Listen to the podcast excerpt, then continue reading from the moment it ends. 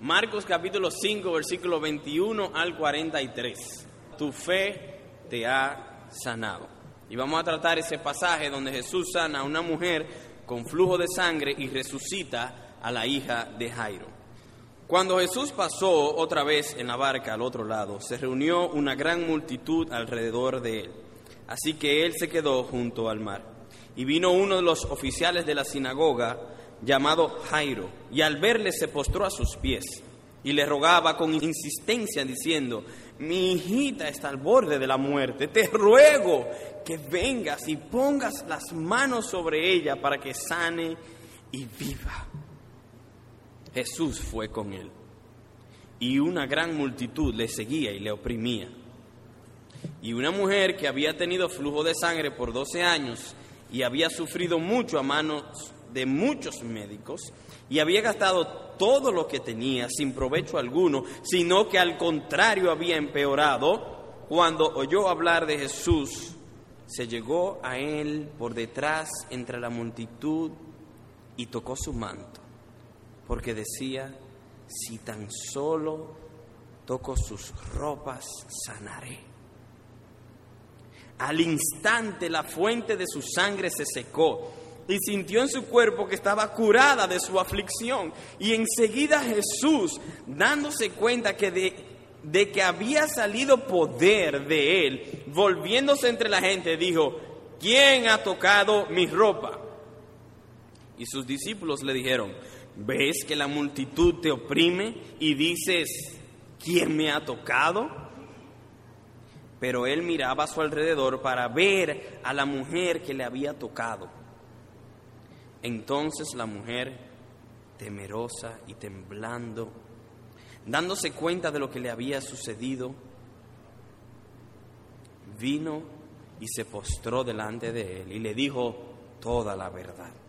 Y Jesús le dijo, hija, tu fe te ha sanado, vete en paz y queda sana de tu aflicción.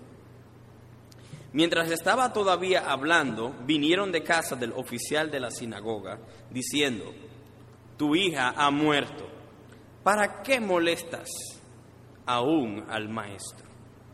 Pero Jesús, oyendo lo que se hablaba, dijo al oficial de la sinagoga, no temas, cree solamente y no permitió que nadie fuera con él, sino solo Pedro, Jacobo y Juan, el hermano de Jacobo. Fueron a la casa del oficial de la sinagoga y Jesús vio el alboroto y a los que lloraban y se lamentaban mucho. Y entrando les dijo, ¿por qué hacéis alboroto y lloráis? La niña no ha muerto, sino que está dormida. Y se burlaban de él, pero él echando fuera a todos, tomó consigo al padre y a la madre de la niña y a los que estaban con él y entró donde estaba la niña. Y tomando a la niña por la mano le dijo, Talita Kumi, que traducido significa, niña, a ti te digo, levántate. Y al instante la niña se levantó y comenzó a caminar, pues tenía 12 años.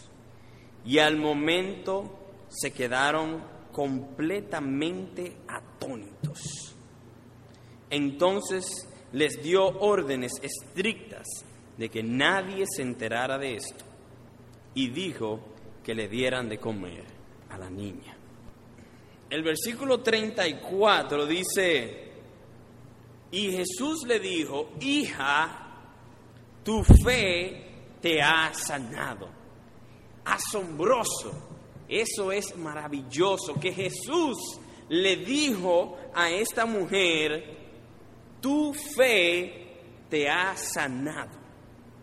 Esta mujer creyó y su enfermedad fue sanada. Esta mujer había sufrido mucho de mano de muchos. Por 12 años sufrió de un flujo de sangre. Gastó todo su dinero con los médicos y para el colmo no mejoró su condición, sino que le fue peor. Pero por su fe fue sanada. Jesús mismo lo reconoce y es quien declara, hija, tu fe te ha sanado. Y en este mismo pasaje tenemos también a un padre desesperado, alterado por la salud de su hija, porque estaba a punto de morir. La fe de este hombre llamado Jairo, uno de los oficiales de la sinagoga, lo llevó a postrarse a los pies de Jesús y rogarle con insistencia. Jesús, movido a misericordia, fue con él a su casa. En el camino, la niña murió. Y Jesús le dijo, no temas, cree solamente. Jairo creyó y entonces Jesús resucitó a su hija de los muertos. ¿Qué es esto que sana enfermedades incurables? ¿Qué es esto que aún resucita de los muertos? La fe. Y estos no son casos aislados. En Lucas capítulo 7, versículo 9 dice que había un centurión que tenía tanta fe que dice el evangelista que Jesús se maravilló y dijo a la multitud, ni aún en Israel he hallado una fe tan grande. Y entonces Jesús sanó a su siervo que estaba a punto de morir. En Marcos 15, 28 habla de una mujer cananea, a quien Jesús le dijo, oh mujer, grande es tu fe, que te suceda como deseas. Y Jesús sacó el demonio que dominaba a su hija. Hay otros casos como aquel ciego llamado Bartimeo, Bartimeo de Jericó, que oyendo que Jesús Nazareno pasaba por allí, clamó diciendo, Jesús, hijo de David, ten misericordia de mí. Jesús le sanó y le dijo, tú, por tu fe te he sanado. Y hay otro caso en Marcos capítulo 9 de un padre que tiene un hijo endemoniado y lo trae donde Jesús. ¿Y qué Jesús le dice? Al que cree, al que tiene fe, todo le es posible. Eso es asombroso. Y aquella fe que hemos visto es la misma fe de cientos de milagros que vemos cada día. Por la fe Hoy en día, muchos han sacado fuerzas en medio de la debilidad, salud en medio de un cáncer, el favor de los reyes y autoridades en lo imposible, dinero para pagar deudas, palabras, palabras sabias para responder, paz en medio de las aflicciones y la lista sigue, sigue, sigue, sigue y es interminable. ¿No es eso maravilloso? ¿No es eso asombroso? Que el Hijo de Dios él mismo reconoció algo admirable en esta mujer. El Hijo de Dios reconoció algo admirable en el centurión, en Jairo, en el ciego Bartimeo. Y le dijo, tu fe te ha sanado. Eso es asombroso, maravilloso. Entonces lo que vamos a hacer en esta noche es que vamos a hacer tres preguntas al pasaje eh, y en cuanto a lo que nos enseña la palabra de Dios, para tratar de desglosar un poco el mensaje central de este pasaje. El mensaje central de este pasaje está en el versículo 34, cuando Jesús le dice a la mujer, hija, tu fe te ha sanado. Es asombroso que Dios, que el Hijo de Dios le diga eso a un ser humano. Entonces, vamos a hacer tres preguntas. Primero, ¿qué es la fe? Estamos maravillados, maravillados y asombrados que Jesús le haya dicho, hija, tu fe te ha sanado. Entonces necesitamos saber qué es la fe. Lo segundo es, queremos saber cómo es que obra, cómo conecta eso, que la fe y sanado. Eso como que le falta algo. Vamos a ver un poco más sobre eso. ¿Cómo es que obra la fe? Y por último, cuando uno lee ese pasaje, uno dice, yo quiero esa fe. ¿No le parece? Yo quiero esa fe. Yo quiero la fe de esa mujer, yo quiero la fe de Jairo, yo quiero la fe del ciego Bartimeo. ¿Y cómo obtener de esa fe? Esa es la tercera pregunta. Así que vamos a empezar con esa primera pregunta. ¿Qué es la fe? Voy a empezar con una definición de lo que es la fe. La fe es una sincera confianza del favor de Dios hacia nosotros,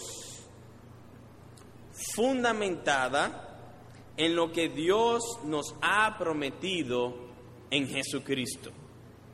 Lo voy a repetir. La fe es una sincera confianza del favor de Dios hacia nosotros, fundamentada en lo que Dios nos ha prometido en Jesucristo. Voy a repetirlo en primera persona del singular, que eso a veces ayuda. Cuando yo tengo una sincera confianza del favor de Dios hacia mí, fundamentada en lo que Dios me ha prometido en Jesucristo. Eso es fe.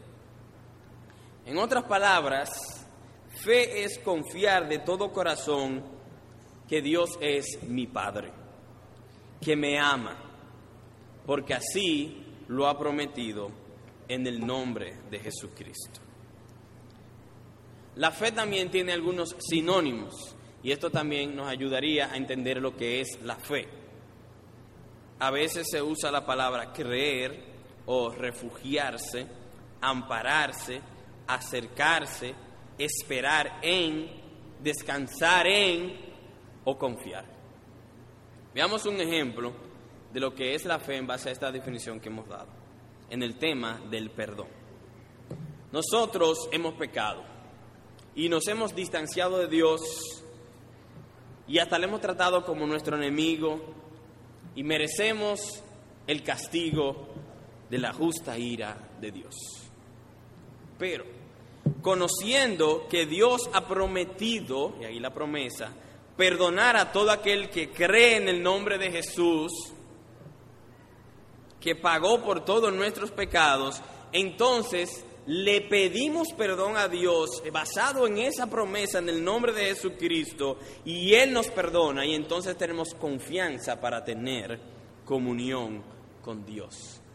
¿Por qué? Porque la fe es una sincera confianza del favor de Dios hacia mí, fundamentada en las promesas de Dios en Cristo. Veamos cómo, eh, veamos la fe en la vida de esta mujer en el pasaje. Dice el versículo 27 que ella primero oyó. Dice, cuando ella oyó hablar de Jesús, se acercó a él. Primero ella oyó. Así como dice también el apóstol Pablo en Romanos 10, 17, que la fe viene por el oír la palabra de Dios. Ella oyó hablar de Jesús. La fama de Jesús se había extendido hasta la, la casa, el aposento de esta mujer que estaba sufriendo.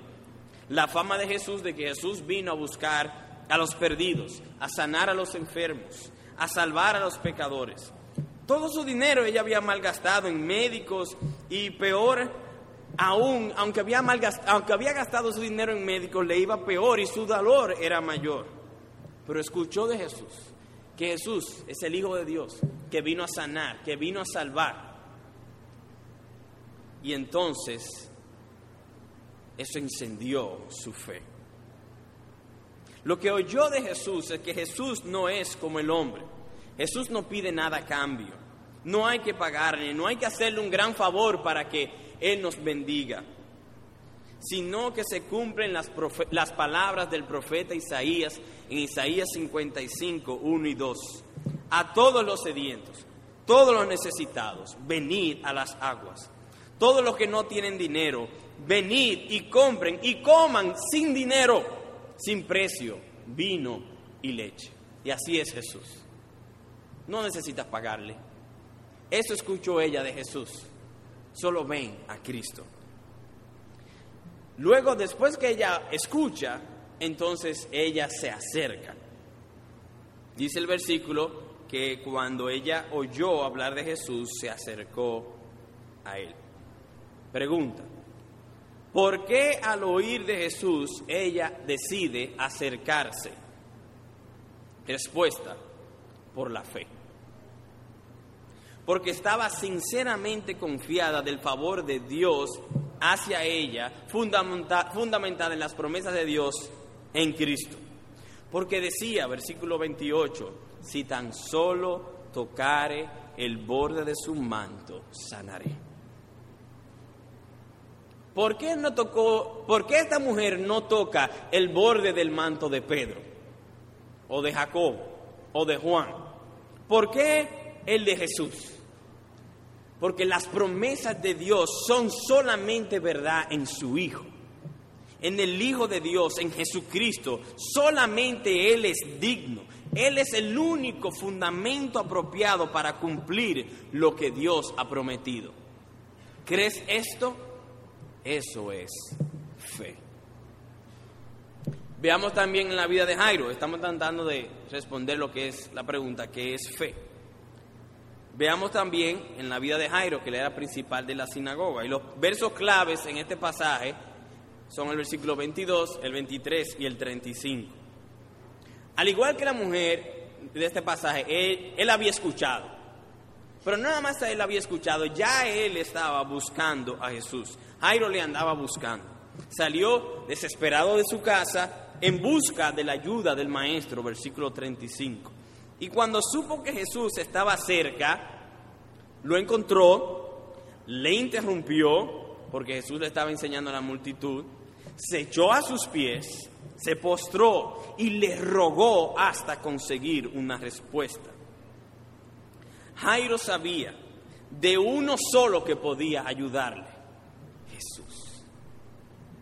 Solo uno misericordioso que podía poner las manos sobre la niña para que sane y viva, Jesús. Pregunta, ¿cómo Jairo supo esto? Respuesta, por medio de la fe. Jairo creyó y su hija fue sanada. Jairo creyó y su hija que estaba muerta resucitó de los muertos. La mujer creyó y fue sanada al instante de su enfermedad. Entonces, ¿qué es la fe? La fe es una sincera confianza del favor de Dios hacia mí, fundamentada en lo que Dios ha prometido, fundamento es lo que Dios ha prometido en Jesucristo. Segunda pregunta, ¿cómo obra la fe? Vimos la primera pregunta, ¿qué es la fe? Segunda pregunta, ¿cómo obra la fe? Y es muy sencillo. El que tiene fe, confía en Dios y está seguro que Dios es galardonador de los que le buscan. En otras palabras, Dios bendice a todos los que confían en Él. Dios bendice a todos los que confían en Él. Sencillo. Todo el que pone su confianza en Dios recibe la bendición de Dios. Por eso Jesús le dijo a la mujer, así como le dijo a muchos otros más, tu fe te ha sanado. O como le dijo al hombre con el hijo endemoniado, si tú crees, todo es posible. Jairo creyó y Dios resucitó a su hija de los muertos. Esta mujer creyó, tenía un flujo de sangre y Jesús instantáneamente la sanó de su enfermedad. Dios bendice a todos los que confían en Él. En el Salmo 125 el salmista dice, los que confían en Dios son como el monte de Sión, que no se mueve sino que permanece para siempre. ¿Por qué? Porque Dios está alrededor de ellos. Dios bendice a los que confían en Él. Salmo 34, 22. Dios redime el alma de sus siervos que confían en Él. Isaías 30, 18. Benditos los que confían en el Señor. Salmo 9:10. El Señor no abandona a los que le buscan. Proverbio 28:25. El que confía en el Señor prosperará. Proverbio 29:25. El que confía en el Señor será exaltado. Es muy sencillo. Dios bendice a todos los que confían en Él. Todo el que pone su confianza en Dios recibe la bendición de Dios. Muy sencillo. Es muy sencillo, pero no es fácil. No es nada fácil. Sencillo, pero no es fácil. Porque si no hay fe, no vamos a recibir la bendición.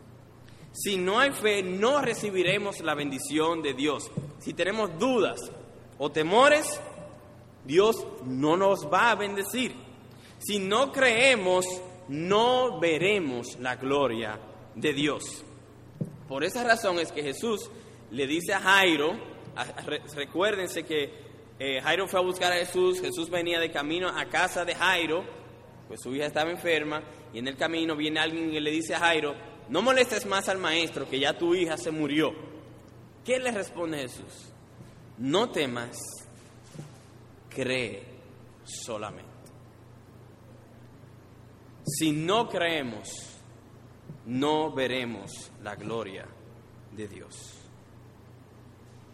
Y de manera similar Jesús también hizo con aquel padre que tenía un hijo endemoniado. El padre le dice, si tú puedes, sana a mi hijo porque tus discípulos no pudieron. Jesús le responde, el problema no es que si yo puedo o no. Si tú crees, yo lo sano. ¿Y qué hizo él? Ay, ayúdame. Porque es sencillo, pero no es fácil. Y por eso es que todos estos casos que mencionamos al principio, la mujer, Jairo, la mujer cananea, el ciego Bartimeo, etcétera, notamos que ellos recibieron la bendición porque creyeron. Tu fe te ha sanado. Quiero darles un ejemplo.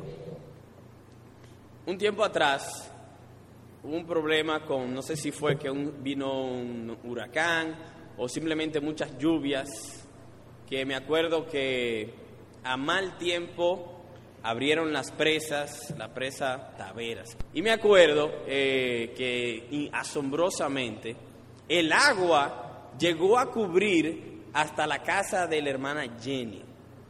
Y que si no fuera por un milagro, que Dios es misericordioso, no estarían ellos con nosotros. Ahora, ¿por qué le menciono eso? Porque cuando estaban dando las noticias, que estaban atacando muchísimos, muchísimo a los políticos por haber abierto la compuerta en el momento equivocado. Eh, mientras daban las noticias, ponían en pantalla una imagen de la compuerta de la presa. No sé si ustedes llegaron a verla. La cantidad de agua que sale es asombrosa. Entonces, la fe es como la llave que abre la compuerta principal de una represa de agua. Cuando la fe está presente, Jesús toma la fe, abre la compuerta y miles de galones de la gracia de Dios son expulsados. Y vemos cosas asombrosas y maravillosas como la que hemos visto. Y si no hay fe, la puerta, la compuerta de la represa no se abre. Y los miles de galones de la gracia de Dios no son expulsados. Dios bendice a los que confían en Él. ¿Cuán importante es entonces la fe? Si Dios bendice a los que tienen fe y no bendice a los que no tienen fe, la fe es sumamente importante. ¿Verdad que sí? Sí, es muy importante. Y como le decía, es una verdad sencilla, pero es una verdad tan poderosa.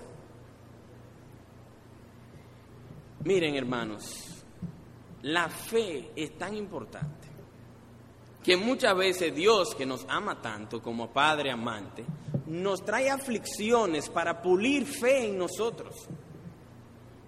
Nos trae tribulaciones para pulir, para que tengamos más fe. Es tan importante. Y el mismo apóstol Pablo dice en Romanos 5, nos gloriamos en las tribulaciones. Oye eso, nos gloriamos en las tribulaciones, en los problemas, en las aflicciones, en las enfermedades, porque producen una esperanza gloriosa que no desilusiona. Entonces, hermanos, amigos, ¿qué esperas? Si tan solo tienes fe, recibirás en el nombre de Jesús lo que Dios ha prometido. Tú confías en Dios y Dios te va a bendecir. Dichoso el hombre que pone su confianza en Dios, porque Dios bendice a todo aquel que confía en Él. Es una verdad tan poderosa. Imagínense, la llave para abrir la compuerta de la represa para que salgan los miles de galones de la gracia de Dios. Y es una verdad tan sencilla. Dios bendice a los que confían en Él. Y al ser tan poderosa y al ser tan sencilla que a veces podemos hasta ni siquiera hacerle caso, necesitamos escucharla una y otra vez. Pero les advierto, no es fácil. Entonces, Primera pregunta, ¿qué es la fe? Ya respondimos eso. Y la segunda pregunta que hicimos fue, ¿cómo es que obra la fe que tanto que Jesús le dice, tu fe te ha sanado? Y vimos esas, respondimos, dimos respuesta a esas dos preguntas. Entonces, ya que la fe es tan importante, de seguro todos deberíamos estar preguntándonos ahora, ¿cómo yo tener esa fe? Yo quiero esa llave que abre la compuerta de la represa de los miles de galones de la gracia de Dios. ¿Cómo obtener la fe? Jesús le dijo a Jairo, no temas, cree solamente. La bendición de Dios viene a nosotros por medio de la fe, pero la fe no nace en nosotros. La fe no nace en nosotros, sino que es un don de Dios para que nadie se gloríe. En otras palabras, la fe la da Dios. ¿Quieres fe? Pide a Dios que te dé fe. Pide, ruega, insiste, póstrate delante de Jesús, como hizo Jairo, que te dé Solo es necesario pedir. ¿Cómo obtener fe? Y hemos dicho de que la fe la da Dios. Entonces, como la fe la da Dios, tenemos que pedírsela a Dios. Y les exhortaba a que rogáramos así como lo hizo Jairo. Solo es necesario pedir.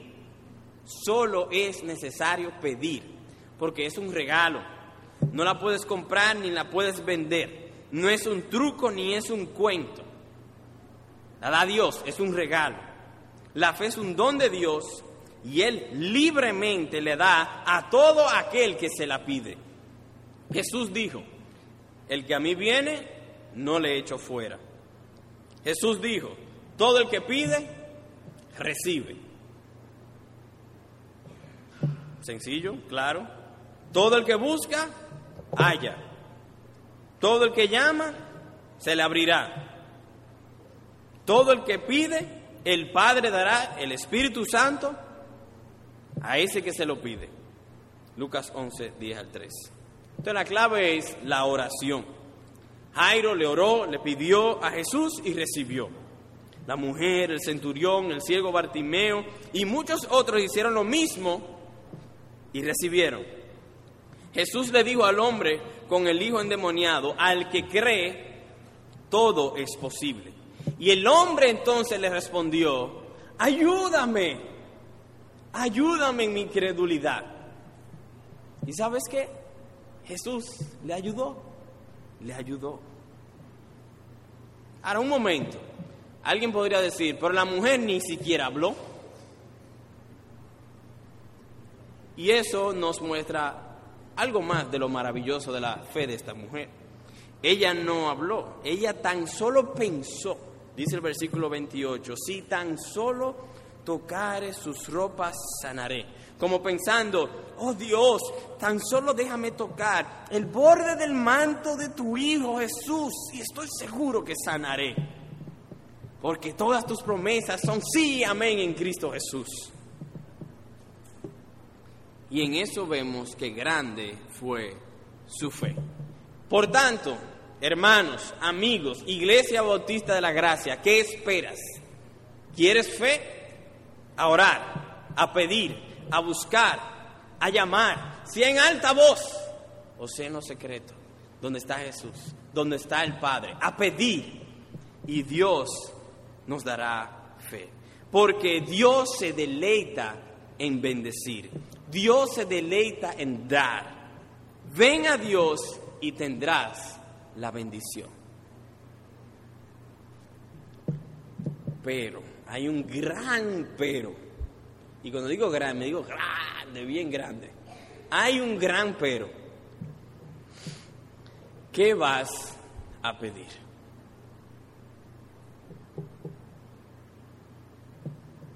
¿Qué vas a pedir? Y esto es muy importante. Porque Dios promete dar su bendición a todos los que le buscan, pero no a los que simplemente están buscando la bendición. Dios promete dar su bendición a todos los que le buscan, pero no a los que simplemente están buscando la bendición. En otras palabras, algunos buscan a Dios, pero no solo pero solo porque realmente están interesados en las bendiciones de Dios, pero no están interesados en Dios. Para ellos Dios está en segundo o tercer lugar. Ellos lo que quieren es la bendición, lo que Dios da, pero a Dios ellos realmente no les interesa.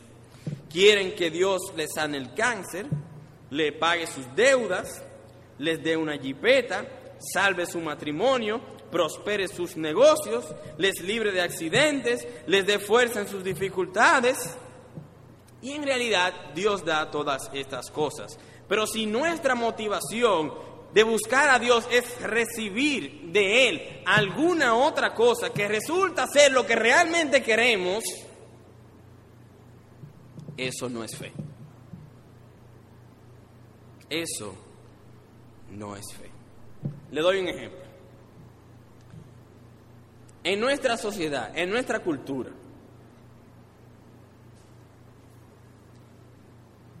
¿qué parece si una mujer de 19 años, bonita, busca casarse con un hombre millonario de 96 años?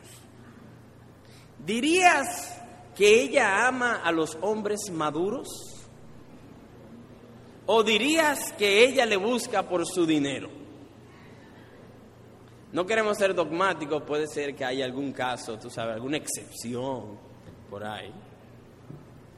Pero si nosotros vemos eso, una de 19 años, bonita, pobre, con un poco de mundo, y entonces está enamorando a un hombre de 96 años, ya ahí a punto de...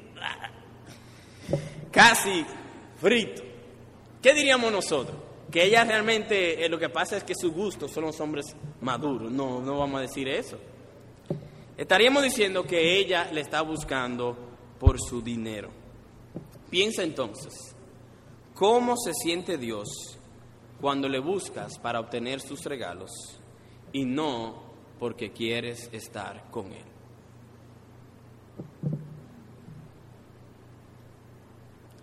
Eso es idolatría, es adulterio espiritual, es incredulidad.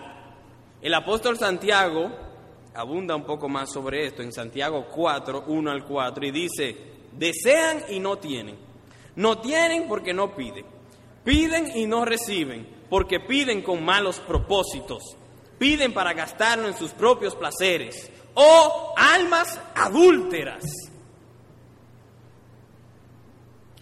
A los tales idólatras Jesús los echa fuera. Él no quiere saber de ese tipo de personas. A los tales, a los adúlteros, a los idólatras, a los incrédulos. Jesús hace como hizo con la multitud. ¿Se dieron cuenta qué hizo Jesús con la multitud? Él llega del otro lado del lago, le llaman el mar, es un lago bien grande. Se encuentra la multitud, comienza a enseñarle, llega Jairo, él corta su enseñanza con la multitud, sale para casa de Jairo y toda la multitud sigue con él. Dice que la multitud le oprimía. Pero nos dice el versículo 40 que la multitud se burlaba de él. ¿Cómo reacciona Jesús? Dice, pero él, echando fuera a todos, tomó consigo al padre y a la madre de la niña y los que estaban con él, y entró donde estaba la niña. La multitud le seguía y le oprimía, pero más que todo lo que la multitud estaba buscando era su propio interés. Tan incrédulos, tan adúlteros, tan idólatras que hasta se burlaron de Jesús y por eso Jesús los echó fuera. Jesús no quiere compartir con aquellos que le tratan como un millonario de 96 años. Entonces, ¿qué vas a pedir? ¿Quieres a Dios o quieres los regalos de Dios? Si Dios te diera todo el, todo el dinero que pidas, o un milagro para sanar tu enfermedad, o el matrimonio que siempre has deseado, o pagar todas tus deudas, o ponle el nombre que tú quieras, si Dios te lo da, ¿vale eso más que tener a Dios mismo? No. La fe busca a Dios y todo lo demás es basura. Todo lo demás es basura. Filipenses 3, 7 al 8. Había un, un hombre llamado Asaf, que él era quien dirigía los cánticos en el tiempo de David. Y él escribió el Salmo 73. No tienen que ir allá, simplemente haciendo el recuento. Él escribió el Salmo 73 y en ese salmo él describe una lucha que él tenía en su corazón. Dice el versículo 2 del Salmo 73 que él estuvo a punto de tropezar. Porque al ver la prosperidad de los incrédulos y de los malvados, él pensó que confiar en Dios no servía de nada. ¿Por qué? Porque los malvados y los incrédulos estaban recibiendo muchos regalos de parte de Dios.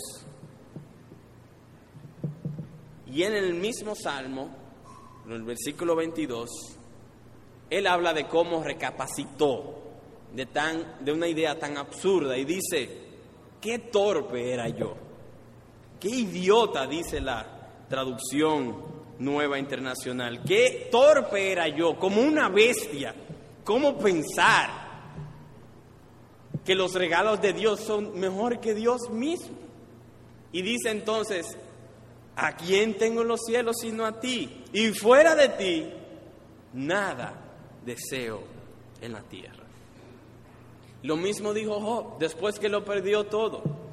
Aunque me matare, en él esperaré. ¿Cómo obtener fe? La fe la da Dios. ¿Quieres fe? Pide a Dios que te dé fe. Solo es necesario pedir porque es un regalo. La fe es un don de Dios y Él libremente le da a todo aquel que se la pide. Todo el que pide, recibe. El que busca, halla. Y el que llama, se le abrirá. Pero, cuidado, ¿qué vas a pedir? ¿Quieres a Dios o quieres los regalos de Dios? La fe busca a Dios y todo lo demás es basura. Entonces, resumiendo, vimos primero que es asombroso, es maravilloso esa frase que Jesús le dijo a la mujer. Tu fe, tu fe te ha sanado. Y ante esa maravilla nosotros nos hicimos tres preguntas. ¿Qué es la fe?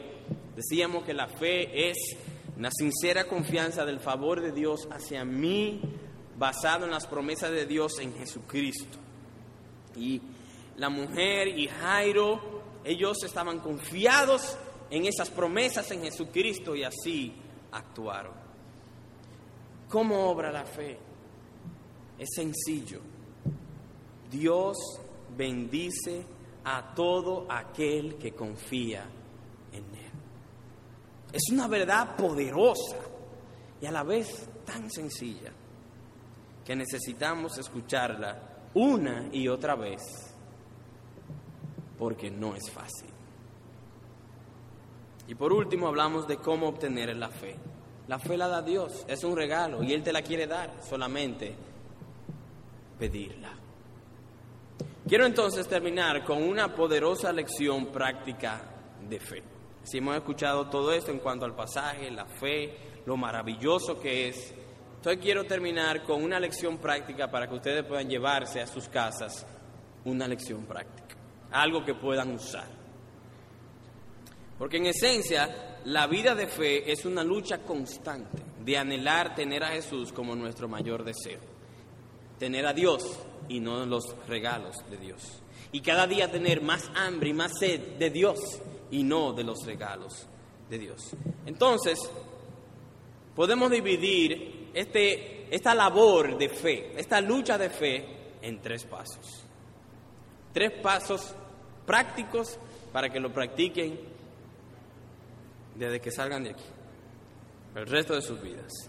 Tres pasos. Primero, examina tu corazón.